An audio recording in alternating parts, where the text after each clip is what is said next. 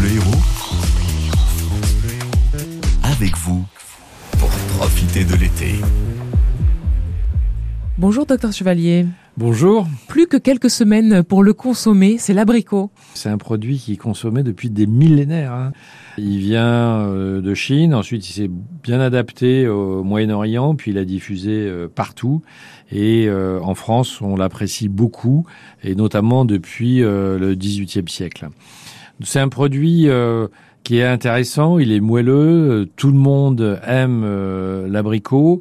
Il a euh, différents composants, différents acides organiques, il a un petit peu de sucre, il a ce qu'on appelle aussi l'acide malique, il a un tout petit peu énergétique, mais pas tant que ça, à peu près 47 kilocalories pour 100 grammes, donc on peut très bien le prendre. Il contient aussi, comme il est rosé, du carotène qui est intéressant pour la peau, pour l'organisme, et puis un peu de vitamine C.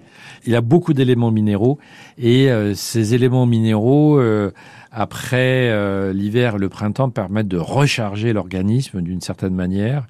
Il est intéressant pour le potassium, pour le magnésium, pour du sélénium aussi qui peut avoir et qui euh, participe à l'activité antioxydante. Ça veut dire que ça protège les cellules de l'organisme. Ensuite, quand vous avez ces types de pigments aussi, c'est bon pour les yeux. Ça permet de lutter contre le vieillissement cellulaire. Donc vous voyez, il y a tout un tas de, de vertus. Et puis, euh, c'est un produit qu'on peut donner aux tout petits enfants. Et quand les enfants se mettent euh, à euh, diversifier leur alimentation, eh bien l'abricot, on peut leur donner très facilement. Il est moelleux, il est goûteux. On enlève juste le noyau, bien entendu. Est-ce qu'on doit être vigilant euh, quand on va pour le choisir? Alors, il faut choisir euh, des abricots à maturité, c'est-à-dire euh, des abricots qui sont produits euh, le plus possible euh, localement. Et euh, l'abricot a quand même une caractéristique, c'est qu'il se flétrit assez vite. C'est-à-dire qu'il perd par jour 1% de son poids. Donc quand vous achetez des abricots, ça sert à rien d'en acheter en très grande Mm. quantité, sauf si vous voulez faire des tartes, des confitures, des compotes, etc. Donc prenez-en en petite quantité et mûr à point que vous allez pouvoir consommer assez rapidement. Donc on peut que encourager la consommation euh, de ces abricots et puis on peut aussi les sécher si vous êtes sportif. Ça vous donnera un surplus d'énergie quand vous irez faire une activité physique, si vous allez faire de la randonnée, des choses comme ça. Donc il est tout à fait possible de les sécher soi-même.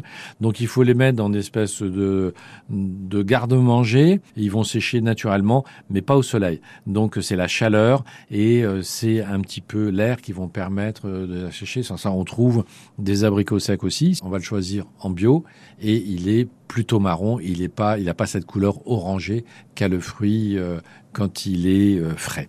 Donc consommer des abricots pour toute la famille, c'est une très bonne idée. Merci docteur Chevalier. À bientôt. À bientôt.